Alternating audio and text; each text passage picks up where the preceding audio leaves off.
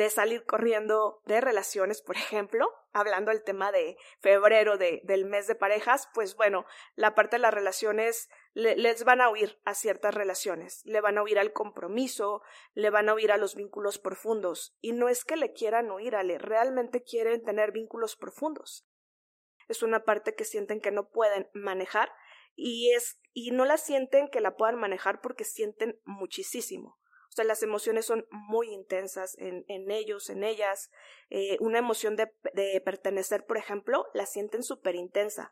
A veces sienten que si pertenecen en la relación y se quedan, por ejemplo, en la relación, se pueden sentir asfixiados. O sea, van a perder lo poco que han construido de su identidad, lo van a perder.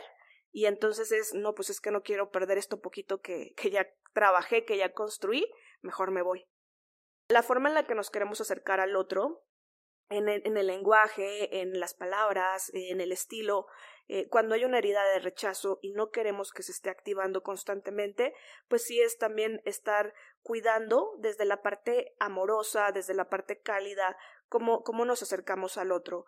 Queremos a lo mejor dar algún consejo o a lo mejor hablar de una necesidad que tenemos, hacerlo también desde nuestra necesidad, no desde tú tienes la culpa porque no cubres mi necesidad, o tú tienes la culpa porque te vas y huyes a cada ratito y eres un cobarde, ¿no?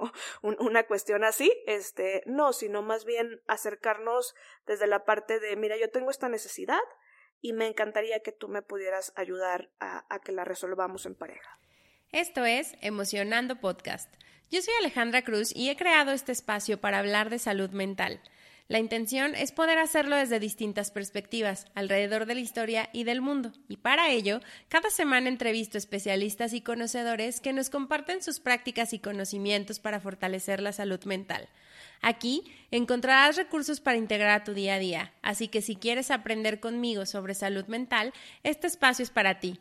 También quiero aprovechar para compartirles que ya nos encontramos activos en varias plataformas e invitarlos a ser parte de la comunidad en Spotify. Quiero pedirles su apoyo para que nos ayuden a que esto se expanda, que es uno de mis más grandes sueños para el 2022 y pueda llegar a más personas. La manera de hacerlo es calificando el episodio. Entonces, ayúdenos por ahí en Spotify a calificar el episodio. También nos pueden escuchar en Apple Podcast para aquellos que prefieren esa plataforma y también pueden ver el canal en YouTube que ya también está disponible. Hacia YouTube les puedo pedir por favor que se suscriban esto con la intención de que puedan saber en el momento en el que ya están disponibles los episodios y puedan ver las entrevistas grabadas en video. También YouTube me permite poder conectar con ustedes y que puedan escribirme algunos comentarios y yo también pueda responderles de manera personal. Y las otras dos plataformas en las que estoy son Instagram como arroba emocionando podcast Ahí les estoy compartiendo contenido, particularmente en los episodios, les mando algunas infografías y algunos tips clave para que puedan eh, integrar ciertos recursos a su salud mental. También de pronto me pongo creativa y les comparto por ahí algunos pensamientos que, que me llegan durante la semana. Y por último, tenemos el newsletter donde cada mes les comparto artículos relacionados con salud mental. También la intención es seguir creando y creciendo esta comunidad. Entonces también pueden suscribirse. Esto en Substack. El newsletter lo pueden encontrar como Emocionando Podcast y se los dejo anclado en la cuenta de Instagram donde también lo pueden buscar. Cada jueves se, hay nuevos episodios, cada jueves tenemos nuevos especialistas, cada jueves tenemos nueva información y pues bueno, espero que disfruten el episodio de hoy. Hola, bienvenidos a otro jueves de Emocionando. Eh, el día de hoy tengo a la primera invitada que repite y ahorita les vamos a, a platicar el por qué. Bienvenida Fabi, ¿cómo estás? Ale, muchas gracias por volverme a invitar. Estoy muy contenta de estar nuevamente aquí. Sí, yo también, Fabi. Por ahí hemos estado eh, platicando. Les, les voy a dar como un pequeñito resumen.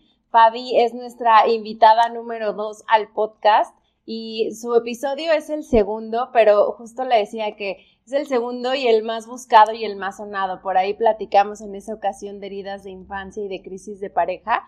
Eh, y, el objetivo que tenemos de estar hoy juntas es precisamente aprovechar que este es el mes del amor y la amistad, hablar del tema de relaciones de pareja que en ese episodio nos puso una perspectiva muy bonita de cómo podemos sanar nuestras heridas de infancia desde la relación. Eh, pero queríamos irnos en episodios cortos, ahora sí hablando y aterrizando mucho más en la práctica cada una de las heridas. Entonces vamos a empezar el día de hoy con la herida de rechazo. Eh, y pues, Fabi, prácticamente somos todos tuyos. ¿Qué nos puedes contar acerca de, de esta herida? Claro que sí, Ale. Muchísimas gracias. La herida de rechazo es la primera que se llega a formar. La autora que propone las heridas dice que incluso se forma pues antes de que estemos en el mundo eh, naciendo, o sea, en, en el vientre materno empieza a formarse y por lo tanto podríamos decir que es la herida más antigua de todas.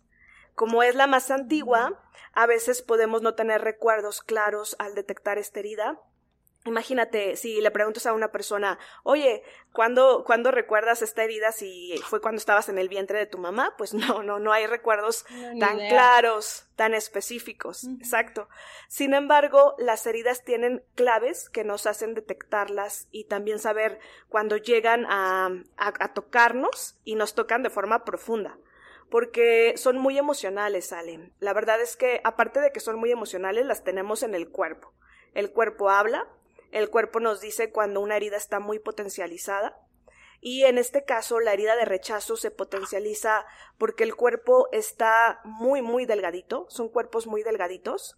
A veces las personas también cuando tienen esta herida sienten como que están segmentados partes de su, de su cuerpo. Por ejemplo, tengo un paciente que dice que lo que se le segmenta a él son las piernas, que siente como que sus piernas eh, no estuvieran adheridas al 100% a él y es una sensación donde se sienten desintegrados.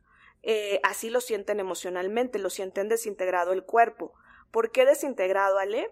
Porque mucho de la identidad, de la personalidad, también no está totalmente enraizada, ni saben muy bien responder preguntas como ¿quién eres? Cuando le preguntas a una persona que tiene esta herida, lo vas a meter en algún, en algún tema de conflicto si le preguntas quién eres de forma profunda les cuesta mucho trabajo pertenecer a este mundo, tener un lugar, sentir que este mundo, su participación, su voz es importante. Eh, por eso la máscara que se pone es, la máscara de huir. Entonces son personas que tratan de salir corriendo de relaciones, por ejemplo, hablando del tema de febrero del mes de parejas, pues bueno, la parte de las relaciones les van a huir a ciertas relaciones, le van a huir al compromiso, le van a huir a los vínculos profundos. Y no es que le quieran huir, Ale, realmente quieren tener vínculos profundos quieren poder sentir este nivel de afecto, este nivel de sensación segura que te da un afecto, un cariño, un vínculo profundo, pero la herida los conecta con la parte de que no saben cómo formar estos vínculos profundos y pues huyen. Te, te iba a, preguntar, pero me acuerdo que, que, que la vez pasada nos decías que las heridas son como huellas que tenemos, ¿no? Y que se quedan ahí como, como plasmadas. Y ahorita nos dabas algunos ejemplos de, de cómo podemos a lo mejor identificar la herida que tiene nuestra pareja y que en esa parte está bien bonita porque porque a veces es un poco más difícil verlo desde dentro y, e interpretarlo y entenderlo en tu mundo, pero, pero justo cuando tenemos pareja creo que tenemos un espejo bien bonito que nos permite ver en el otro ciertas cosas, ¿no? Y, nos decías, eh, algunos ejemplos a lo mejor es cuando quieres profundizar y preguntar justo quién eres, a dónde va la relación y demás. Eh, probablemente las personas con esta herida entonces pudieran como huir un poquito de eso o no tener respuestas tan claras. O sea, como que va en ese sentido, ¿no? Exacto, Ale, acabas de poner un ejemplo muy bueno. Eh, si tú quieres preguntar mucho sobre la relación, los vas a meter en un tema de conflicto, o sea, van a querer huir, o te cambian el tema, ¿no? O sea, como que en, en la parte de huida es así como de, ay, mira, el clima está bonito, ¿qué te parece si nos vamos a pasear? O sea, no, no van a querer conectar de una forma tan profunda, porque el, el miedo que sienten a este tipo de respuestas, pues es definir, Ale. Definir implica saber hacia dónde vas, y, saber hacia dónde vas cuando no sientes todavía que perteneces a, un lado, a una relación, a lo que es una pareja, pues da miedo, a veces da pavor. Eh, las personas cuando hablas así de, de, que quieren vínculos profundos, que sí los quieren realmente, pero ya en el tema práctico, pues lo que más eh, llegan a hacer de forma automática, pues es huir y es la conducta como más natural que ubican. Eh, por ejemplo, te puedo poner el ejemplo también de, de otra paciente que ella huye antes de iniciar un vínculo profundo, porque le genera como un tema... sí, sí, o sea, le, genera un tema de muchísimo miedo que la lleguen a conocer y que la lleguen a rechazar. O sea, como decir, bueno, si la persona me sigue conociendo y empieza a conocer mis defectos y empieza a conocer quién soy, eh, me va a rechazar. Entonces, ¿qué, ¿qué tal si me voy antes de, que me rechace? Y pues quedó bonita la relación. Exacto, sí, nos conocimos, no hubo mayor tema, se acaba la relación, bueno, ya se terminó, ¿no? Lo, lo que sigue. Entonces, sí, son, son personas que sobre todo los vínculos profundos cuestan porque tampoco tienen un vínculo profundo con, con ellos mismos o con ellas mismas. O sea, cuesta mucho trabajo entender incluso sus emociones. O sea, como decir, ¿qué sientes el día de hoy? Como que van a decir, ay, ay, ¿qué, qué, es eso de qué siento? ¿Qué o es eso? sí, no, no quiero ni saberlo. Entonces, ¿qué te parece si mejor hablamos de otra cosa? O si me preguntas cómo estuvo mi día, eh, cosas muchísimo más racionales. Porque justo la parte emocional es una parte que sienten que no pueden manejar y es y no la sienten que la puedan manejar porque sienten muchísimo. O sea, las emociones son muy intensas en, en ellos, en ellas. Eh, una emoción de, de, pertenecer, por ejemplo, la sienten súper intensa. A veces sienten que si pertenecen en la relación y se quedan, por ejemplo, en la relación, se pueden sentir asfixiados. O sea, van a perder lo poco que han construido de su identidad, lo van a perder y entonces es, no, pues es que no quiero perder esto poquito que, que ya trabajé, que ya construí, mejor me voy. O sienten que el otro los va a abrumar, los va a asfixiar, entonces dicen, híjole, no, mejor me, me retiro. También esta herida se llega a formar no solo con temas en donde hubo rechazo por parte de, de alguno de los papás, sobre todo el papá de, del mismo sexo, a veces también se llega a formar cuando hay sobreprotección. Entonces, si un papá te sobreprotege demasiado en, en tus primeros años de vida, te impide saber eh, quién eres desde tus habilidades, desde la parte de decir, bueno, yo soy alguien que le gusta correr y el papá te está sobreprotegiendo y no te deja correr, no, no puedes correr. Eh, o te deja o te impide saber qué te gusta en la ropa, decir, bueno, yo me quiero poner esta ropa y ya te está sobreprotegiendo porque hace frío y ya te puso quién sabe cuántas chamarras, quién sabe cuántas cosas encima eh, impide que conozcas realmente quién, quién quieres ser, quién está siendo, qué te gusta, qué no te gusta. Y entonces la sobreprotección en sí se llega a vivir también como que estás rechazando habilidades, mm. conocimientos, cuestiones en el niño de decisiones tan sencillas como quiero elegir comerme un helado, quiero elegir mm. correr, quiero elegir eh, brincar, ensuciarme, cuestiones de ese estilo, Ale. Entonces, eh, cuando tienen pareja, pues si tienen una pareja que también le gusta mucho decidir eh, por los dos, por ejemplo, pues lo van a sentir como que asfixia, así como de, no, no me estás dejando ser yo mismo, yo misma, no me estás dejando decidir, no me estás dejando ser libre.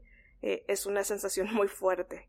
Sí, fíjate que me estaba acordando por ahí una, o sea, a, mí en una de mis relaciones yo creo que esta era una, una de las heridas que estaba presente, porque me acuerdo mucho que justo me decía, no, o sea, eran ejemplos como, no puedo darte la relación que tú necesitas, pero no es porque no quiera, te juro que quiero, pero hay algo que no me permite hacerlo, ¿no?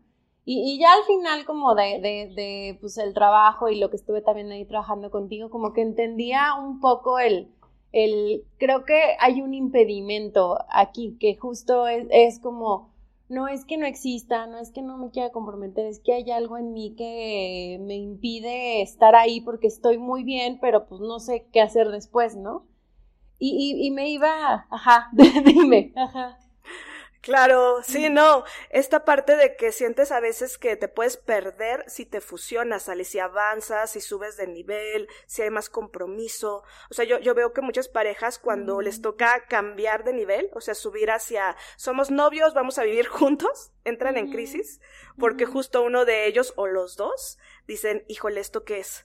ya estamos subiendo. Si subimos, ¿qué tal si yo me pierdo? ¿Qué tal si me abandono? ¿Qué tal si ya no soy yo mismo? Y le huyen. a veces se rompen las relaciones cuando hay más compromiso. Sí, yo, o sea, a, mí me pasaba exactamente en esos periodos en donde la relación iba como aumentando de nivel y eran momentos de, no sabes qué mejor hasta aquí, y luego era, bueno, no, mejor no. Y digo, al final se, se volvía como, como un ciclo sin fin, pero justo te iba a preguntar, porque creo que en ese entonces yo no, no estaba todavía tan clara que había ciertas cosas en las que justo yo entraba y como que me patinaba en el mismo mood. Entonces más bien me metí en este rol de, ah, bueno, como vas a huir, pues yo me preparo para tu vida. Más allá de a lo mejor poder dar, no sé, a lo mejor tranquilidad a, a esa parte que al final no ubicaba porque estaban las gamas y estaba muchas cosas, pero pues no sabía cómo, cómo hacerlo, cómo poder ayudar al otro, cómo poder a lo mejor hasta ayudarme a mí en eso, ¿no? No sé si tengas por ahí como alguna, o sea, ¿cómo lo pones en práctica? Ya, ya que descubres que tú o tu pareja tienen esta herida y que es constante a lo mejor este tipo de ejemplos de ir y venir y demás después, ¿cómo sales de ahí? Claro, Ale, esa es una pregunta muy interesante y justo ya tocaríamos el tema de cómo se pueden sanar en, conjunto y cómo a lo mejor no se van a activar esta herida. Si tú tienes una pareja que tiene esta herida o que detectas y dices, sí, eh, cuando pasa alguna situación que genere más compromiso o que genere más vínculo, eh, se espanta y dices, híjole, ya, ya se espantó, Fíjate que, que algo que a mí, que yo he trabajado mucho en pareja y, y que también creo que puede ser parte también de conocer mucho a, a tu pareja, es el lenguaje no verbal. Entonces, cuando llega a haber un tema de miedo o de que te da pánico, que dices, híjole, ¿esto cómo es? Luego, luego se les nota la cara de susto que, que ponen cuando, por ejemplo, vas a hablar de un tema de compromiso, que los ojos así como, como, ay Dios, esto, esto qué va a ser, ¿no? O qué características tiene, o los bloqueos que llegan a, a poner de, híjole, no, no quiero tocar este tema o no quiero avanzar tan rápido. Eh, algo clave en ese nivel, eh, yo pensaría, Ale, si es hablar también de, de la parte individual. O sea, cuando tú tienes una pareja que tiene la herida de rechazo, es bien importante tocar la parte de los espacios individuales, los espacios que tienen mucho que ver con que no somos pareja, pero tú también tienes tu privacidad, tienes tu espacio, puedes hacer tus cosas, tienes tus amistades. esa es una parte como que se enraiza en el vínculo profundo también, de decirle, mira, no te vas a perder a ti, si avanzamos en este proyecto juntos. Tú vas a seguir teniendo espacio, van a cambiar algunas cosas, pero no quiere decir que ya te vas a, perder y solo vas a ser pareja y te vas a olvidar de ser hijo, te vas a olvidar de tener amigos, te vas a olvidar de todo. O sea, esa parte genera como mucha seguridad saber que, que no pierdes todo, o sea, no pierdes todo. El, el vínculo profundo te genera también que tengas eh, más, incluso más cosas el, la idea o el miedo es vas a perderlo. Pero ya que estás en un vínculo profundo, seguro, ganas. Realmente es, es ganar. Pero la sensación no se siente así al principio. Al principio se siente, ay no, ya me perdí, ¿no? Ya, ya me fui, ya no estoy. Entonces, algo clave sí es eh, poder dar esa confianza de que va a haber espacios también. La parte individual sigue, e incluso también potencializar esos espacios cuando se está en pareja ayuda mucho a que el tema de la herida no se active, no se toque. Como decirle, mira, eh, es fin de semana, ¿no? ¿Qué cosas quieres hacer tuyas? Yo te digo qué cosas quiero hacer mías y también vamos a hacer cosas los dos. Hacemos una combinación de, de este tipo de cuestiones, ¿no?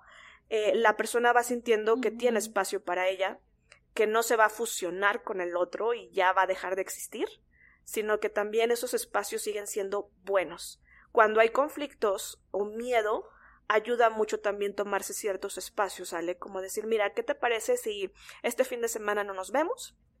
Este, trabaja tú la parte de ver a tus amigos, la parte de lo que tú consideres libertad y ¿qué te parece si nos reconectamos el siguiente fin o nos reconectamos este otro día o ya te veo abrumado, entonces ¿qué te parece si te das tu espacio?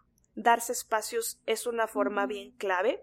Eh, nada más que aquí también entramos en, en, detalle porque a veces cuando se junta, por ejemplo, una persona que tiene la herida de rechazo con una persona que tiene la herida de abandono, dar espacio se vuelve complejo porque es como si te doy sí, si te doy el espacio, entonces me vas a abandonar, ¿no? Entonces te vas a ir y ya no vas a regresar. Entonces ahí el trabajo es un poquito más complejo porque es, ok, te voy a dar el espacio, pero también necesito que me des la seguridad de que vas a regresar. O sea, de que no te vas a escapar y ya no vuelves, ya no sé de ti, ya se termina la relación. O sea, e, es, como, ok, yo voy a cuidar tu herida, pero también necesito que cuides mi herida, que nos cuidemos juntos y que sanemos juntos. No voy a activar la tuya, pero por favor, no actives la mía. Sí, no, y me, me, encanta esta parte que pones de, del tema de, del espacio y de la libertad, porque también me acuerdo mucho de eso, que era como el, el creo que esa parte en algún punto sí la, sí la pude activar, pero después justo me pasó eso, como que se activaba mi herida de abandono y entonces era un sufrir para mí, o sea, a pesar de que estaba en los espacios y los daba y me esforzaba, ya, ya en mi propia historia me era muy complicado como el, híjole, ¿cómo le voy a hacer así siempre? O sea, si esto nos va a pasar cada no sé cuánto tiempo, va, va a ser como, como complicado, pero sí, sí creo que, que en el otro particularmente, saberse libre y saber que puede elegir y saber que, eh, como dices, no, no va a ser un tema de una relación que esté así de juntos todo el tiempo y de arriba para abajo, sino que hay como esas, esa, esa apertura a que la persona sea quien es. Creo que les ayuda mucho y, justo les devuelve como la, o nos devuelve la, la calma, ¿no? Exacto, sí, sí, Ale, es una forma de sanar juntos. También otro tema que es también como una misión a sanar ahí, en, en conjunto y también de forma individual, eh, la herida de rechazo sí activa mucho la sensación de que eres rechazado. A veces también sientes que eres rechazado por tu pareja. Entonces, cuando tienes una mm. pareja que tiene esta herida, eh, es cuidar también mucho las palabras, ¿sale? Eh, las palabras pueden ser un arma que, que puede generar que la persona rápido diga, me está criticando, me está rechazando, me está rechazando, mejor huyo, eh, ya no me quedo aquí, me alejo, me voy, ya no me vinculo, ya no me acerco. O sea, puede generar un baile en donde a lo mejor una persona quiere tocar un tema importante, pero la forma en la que toca el tema pues es desde la crítica, es desde el regaño, es desde cuestiones que la otra persona que tiene esta herida, pues va, se va a activar la herida, se va a activar y ¿qué va a hacer? Pues lejos de resolver ese tema va a huir es así como de pues yo no aguanto tanto rechazo con permiso y salgo salgo corriendo no o este sabes qué voy a estar contigo y entre estar contigo y estar con mis amigos y mis amigos pues no me van a rechazar me la voy a pasar así bien bomba.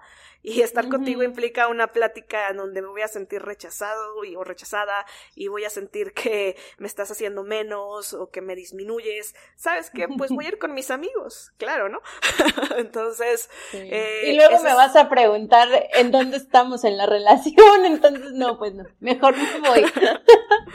exacto, exacto. Entonces sí creo que, que algo también clave es eh, la, la forma en la que nos queremos acercar al otro, en el, en el, lenguaje, en las palabras, en el estilo. Eh, cuando hay una herida de rechazo y no queremos que se esté activando constantemente, pues sí es también estar cuidando desde la parte amorosa, desde la parte cálida, cómo, cómo nos acercamos al otro. Queremos a lo mejor dar algún consejo o a lo mejor hablar de una necesidad que tenemos, hacerlo también desde nuestra necesidad, no desde tú tienes la culpa porque no cubres mi necesidad, o tú tienes la culpa porque te vas y huyes a cada ratito y eres un cobarde, ¿no? una cuestión así, este, no, sino más bien acercarnos desde la parte de, mira, yo tengo esta necesidad, y me encantaría que tú me pudieras ayudar a, que la resolvamos en pareja, a que sanemos, a que estemos bien en pareja. Es una invitación bien diferente a hacerlo desde te voy a tocar la herida y te voy a decir esto y esto y esto para que sientas el rechazo, ¿no? O sea, para que ahí se, se active, ¿no? Y pues una vez que se activa, desactivar las heridas es muy, muy complejo. Sí, sí es complejo, por eso es cuidar que no se active una vez que se activa, pues sí hay varias técnicas, hay varias formas. Eh, para empezar, yo, yo soy de la idea de que si los dos pelean y escalan, pues se van a ir hasta donde lleguen, pero también en, en una persona puede caber el, el, empezar a desactivar, el empezar a bajar, para que también la otra persona baje y también para que puedan encontrarse desde, desde otro lugar. Eso también es otra parte. A, mí me funcionaba mucho como hablar calmadamente, o sea, evitar, o sea, evitaba yo mucho caer en reclamos, sino como dices, más bien hablar de lo que me estaba pasando a mí, pero mucho desde quiero entender, este, qué pasó, cómo le hago, en qué me equivoqué, este, cómo, cómo lo podemos hacer juntos y dónde está la preocupación. Eso, eso creo que me, me ayudaba mucho y al final justo como que se, bajaba un poquito la, la, guardia y podíamos hablarlo diferente. Entonces sí. Sí, esa es otra forma, porque al final eh, yo diría también que es mucho ensayo y error, Ale. Así mucho esta parte como que dices, esto no funciona, ya no lo aplico porque salió sí, contraproducente. ya ni modo. sí. Entonces es buscar el estilo que, que genere que puedan sí dialogar. Dialogar. Hay temas bien importantes a dialogar y a veces cuando se tiene esta herida pues no se quieren ni tocar porque no se sabe ni siquiera eh, cuánto es lo que pueden también aguantar en, en ese nivel de temas emocionales, eh, cómo se van a abordar, si los van a atacar. Entonces, al final, cuando vas diciéndole a la persona, mira, vamos a hablar de este tema y es un tema seguro, no te estoy atacando, no te estoy juzgando, no estoy eh, generando un tema de que te vayas a asfixiar o de que te quite tu, tu identidad, la persona va entendiendo que las pláticas profundas no son ataques, ni tampoco son temas de discutir así de forma infinita y que no llegan a nada, sino que va entendiendo que son parte también eh, fundamental de la relación, de poder llegar a acuerdos, de poder ver hacia dónde van a ir y, y se siente diferente. Entonces los van aceptando pues poco a poquito, así de, ah, ok, no hay peligro, ok, sí le entro, ¿no? O sea, sí, plático. es como que tienes que ir con mucha calma. Me, me, me, gustaba mucho este ejemplo que ponías de, por ejemplo, cuando se activa la de rechazo y, y la pareja, eh, eh, a lo mejor estás en abandono, ¿no? Porque, como bien dices, es como un choque de, dos mundos.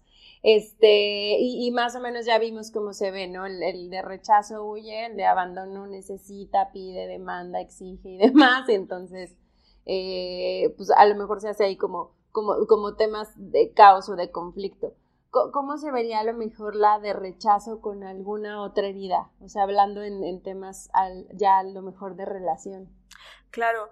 Mira, por ejemplo, con la herida de traición, a, a, veces, este, una, bueno, una pareja tiene todas las heridas, pero las tienen repartidas. ¿eh? eh puede ser también ese el caso, pero por ejemplo, si hablamos rechazo específicamente y lo combinamos con una herida de traición, la herida de traición va a pedir mucho el tema de, de control y de confianza.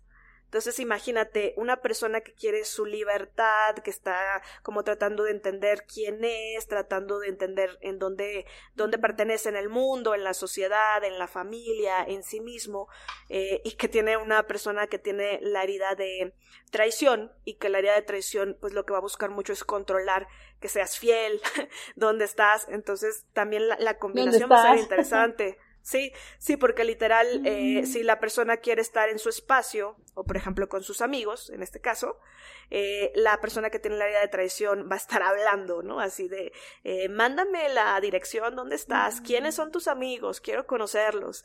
Eh, ¿Qué relación tienes con este amigo? Como que me genera mala espina. Entonces va a estar como tratando de buscar explicaciones, casi como agente del FBI buscando ahí una evidencia de, de que algo está mal, de que hay ahí algo, algo más que una amistad con alguno de, de ellos, de ellas. Y entonces la persona que tiene la herida de rechazo pues va a rechazar. Va a rechazar estar contestando mensajes, va a rechazar estar a lo mejor revisando y pues sí se pueden generar conflictos desde, desde ahí.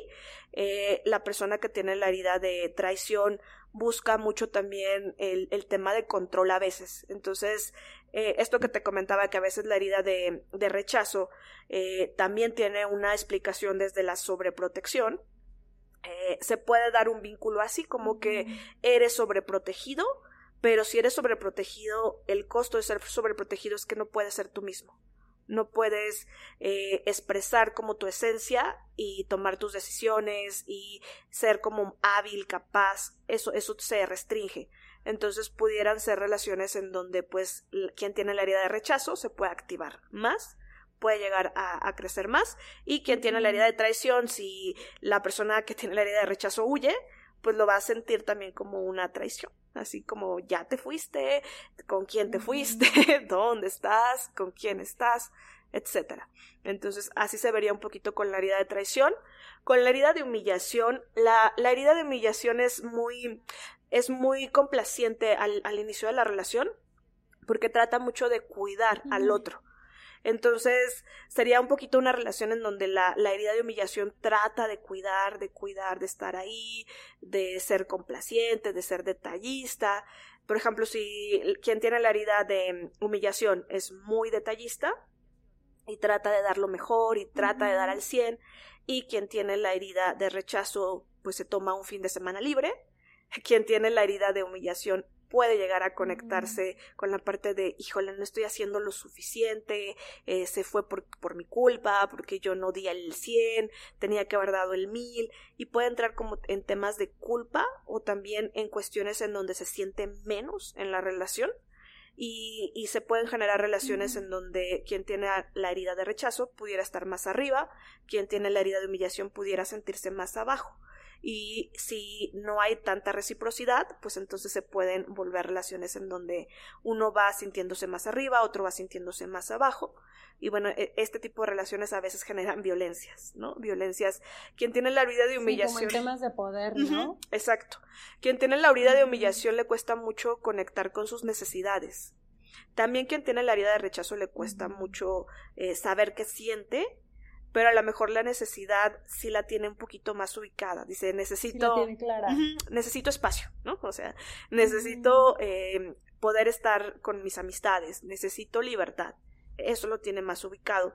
Lo que le cuesta es la parte como de sentir que está seguro en, en los vínculos y que es buena idea que se quede. Eso es lo que cuesta. Con la herida de humillación, lo que cuesta mucho es mm. saber tus necesidades, porque sabes muy bien qué necesita el otro pero no sabes tu necesidad hasta que ya está muy grande. Entonces son personas que cuando ya la necesidad es muy grande y es tan grande, pues la van a sacar y la van a sacar en reclamo, la van a sacar en enojo, explotando. desbordadamente. Sí, y esto una persona que tiene la herida de rechazo lo va a interpretar como rechazo. Ah, me estás rechazando. Ah, mm. estás contra mí. Ah, este, te parece que yo soy de lo peor y que tengo estas características. Entonces, eh, ahí pudiera, yo pensaría que sí es como un tema de poder, Ale, y como luchas de poder, y de no me comprendes, no me comprendes, yo di todo por ti y te fuiste un fin de semana. Y el otro lado, ah, este, pues tú tampoco me comprendes porque estábamos muy bien y de repente las cosas se fueron así todas abajo y, y me acabas de insultar y me acabas de decir cosas y me acabas de atacar. Entonces se vería un poquito así con la herida de humillación y la herida de injusticia. Y en... Ah, no. Te iba a decir que, que al final en ambos casos, o sea, bueno, en los tres, la, estas recomendaciones iniciales que nos das de dar espacio y cuidar las palabras, pues se vuelve como la, la forma independientemente a lo mejor de, de, de, las otras heridas en las que haces espejo con la pareja, ¿no? O más bien las que tiene tu pareja. Sí, sí, se vuelve como una forma porque el, el detalle yo lo veo como un ciclo. Entonces, si tú activas la herida de, de un integrante, por ejemplo, de tu pareja, y tu pareja también este, tiene la herida profunda, no la ha sanado, no está conectando con, con lugares en donde a lo mejor pueda estar tranquilo, eh, al momento de reaccionar, va a reaccionar desde, desde la máscara. Y esto va a generar que también se pueda activar tu herida. Entonces, si ya se activaron las heridas en ambos, llegar a un lugar donde se desactiven es toda una odisea, en, en el sentido de que casi siempre se requiere que se dejan de hablar un rato, o sea, unos minutos, unas horas, a veces un día, eh, para volver a regular un poquito el tema emocional de forma individual y hablar y cuando hablen eh, pues ver qué fue lo que lo que no funcionó cómo se atacaron pedir disculpas ver cómo ya no van a repetir este ciclo y, y empezar también a, a revisar cómo hacerlo diferente. Eh, eso sería un poquito si se llegan a activar. Si se activan muy frecuentemente, sobre todo cuando estás conociendo a una pareja, te están conociendo y eh, hay cosas que a lo mejor pues no se hacen con la intención. No, no, las primeras veces tú no tienes la intención de dañar a tu pareja o de generarle una herida o que se active su herida, eh, sino que sobre la marcha tú dices, ah, este tema le activa esta herida, este tema lo, lo voy a cuidar eh, al revés también tu pareja puede decir. Sí, como que se están conociendo, ¿no? O sea, al final estás como en este momento de descubrirte y justo estás como viendo qué, qué se acciona, por qué se acciona, este, está, hasta en tus primeras, yo creo que peleas o cosas así, o bueno, a lo mejor ni las primeras, sino las, que vas, en, lo que vas llegando creo que es a ese nivel de confianza, de poderlo hablar, como en ese momento nos decías, ¿no? Invitarnos a hablarlo desde la herida y no necesariamente desde la máscara, eh, pero en ese camino de descubrimiento vas como tanteando el terreno, vas como entendiendo a la persona, vas como dándote cuenta de y, y, y que a lo mejor mueves o puedes modificar en ti para que el otro sí se sienta pues cómodo, ¿no? Y esté relativamente bien. Exacto, Ale. Sí, es un descubrimiento y también eh, sí es bien importante que tú sepas cuáles heridas tienes justo también para poder compartir como con más claridad y que el otro pueda traducirte mejor eh, tus necesidades. E, esa parte yo creo que es una parte que en pareja se puede trabajar bien bonito, ¿vale? Cuando tú tienes muy claro cuáles son tus necesidades y también tienes muy claro cuáles son las necesidades de tu pareja, es como cuáles son las necesidades entonces de la relación y hacia dónde van a ir y entonces eso genera que puedan bailar, es como una danza que en donde no se pisan, en donde no se lastiman y bailan bonito. En cambio, cuando ni siquiera tienes claro qué necesitas, ni tampoco tienes idea de qué necesita tu pareja, quién sabe qué querrá, eh, desde ahí se están pisando constantemente, porque incluso puedes eh, llegar como a, ser prejuicioso o a tener etiquetas, ya a poner en etiquetas a tu pareja y decir, no, pues es que el problema es que eres dramática, ¿no? O el problema es que te estás quejando todo el tiempo, yo no tengo nada que ver con en, eso, ¿no? O sea, tú eres la que se queja, ¿no? Tú eres la que está todo el tiempo amargándose la vida, la existencia y me la amargas, ¿no? Entonces, eh, desde ahí, pues obviamente no vas a sanar, ni tú ni tampoco vas a generar sanación en la pareja.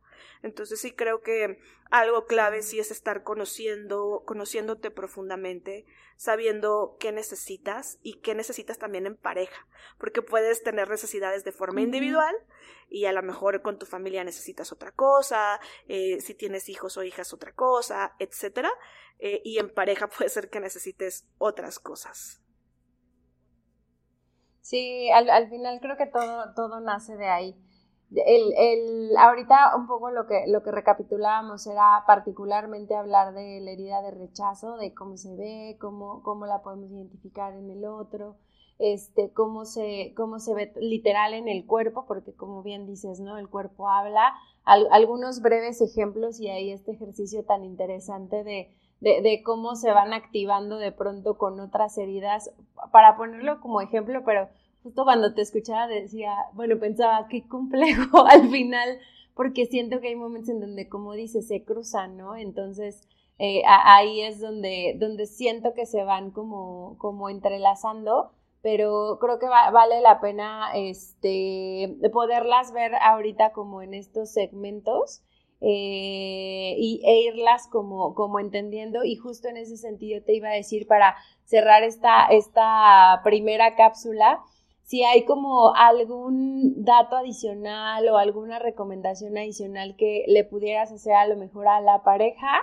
de alguien con una herida de rechazo y o a lo mejor a la persona que nota o ahorita que se escucha dice, ah, probablemente yo suelo huir, ¿no? ¿Cómo sería como esta recomendación abogando a, que quieres estar en pareja y finalmente es algo que quieres sanar y atender? Claro que sí, Ale. Eh, lo haría la recomendación, sí lo voy a hacer a nivel relacional, porque me gustan las relaciones.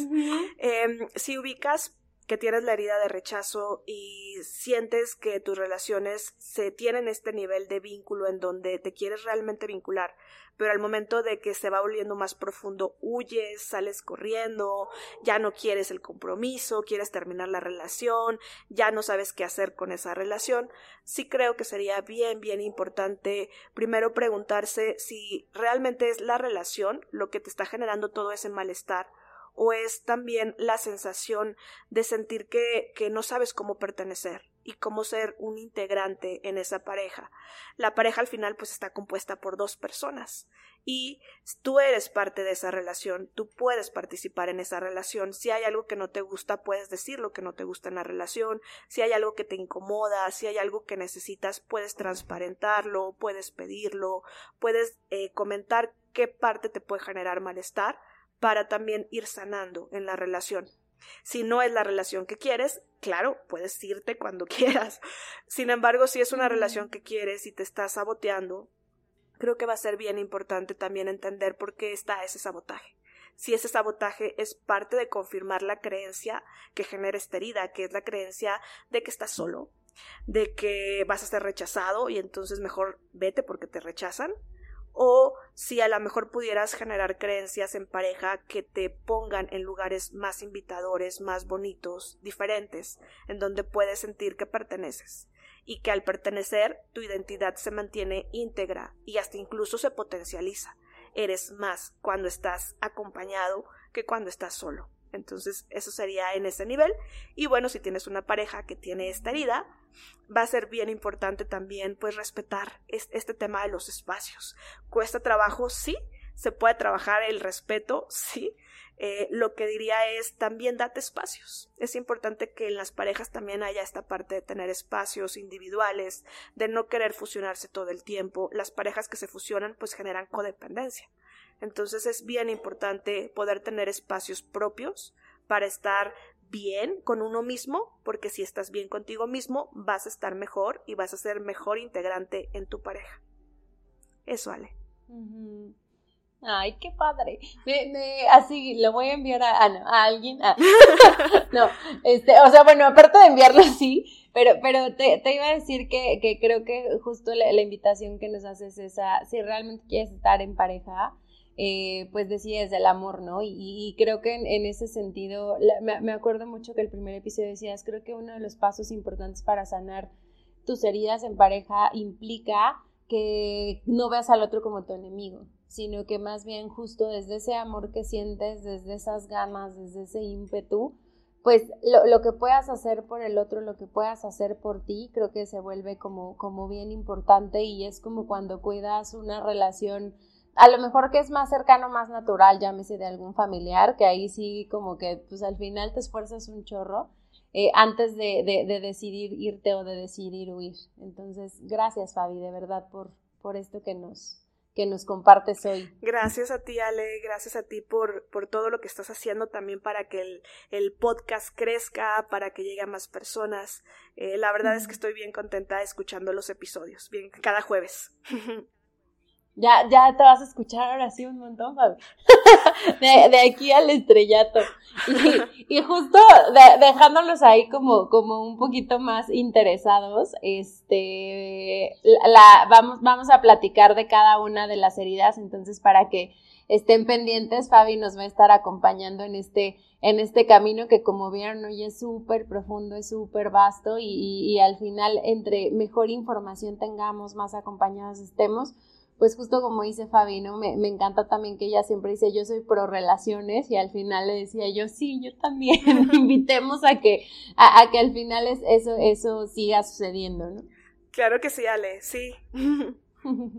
pues bueno, nos vemos la que sigue, muchas gracias. Gracias. Bye.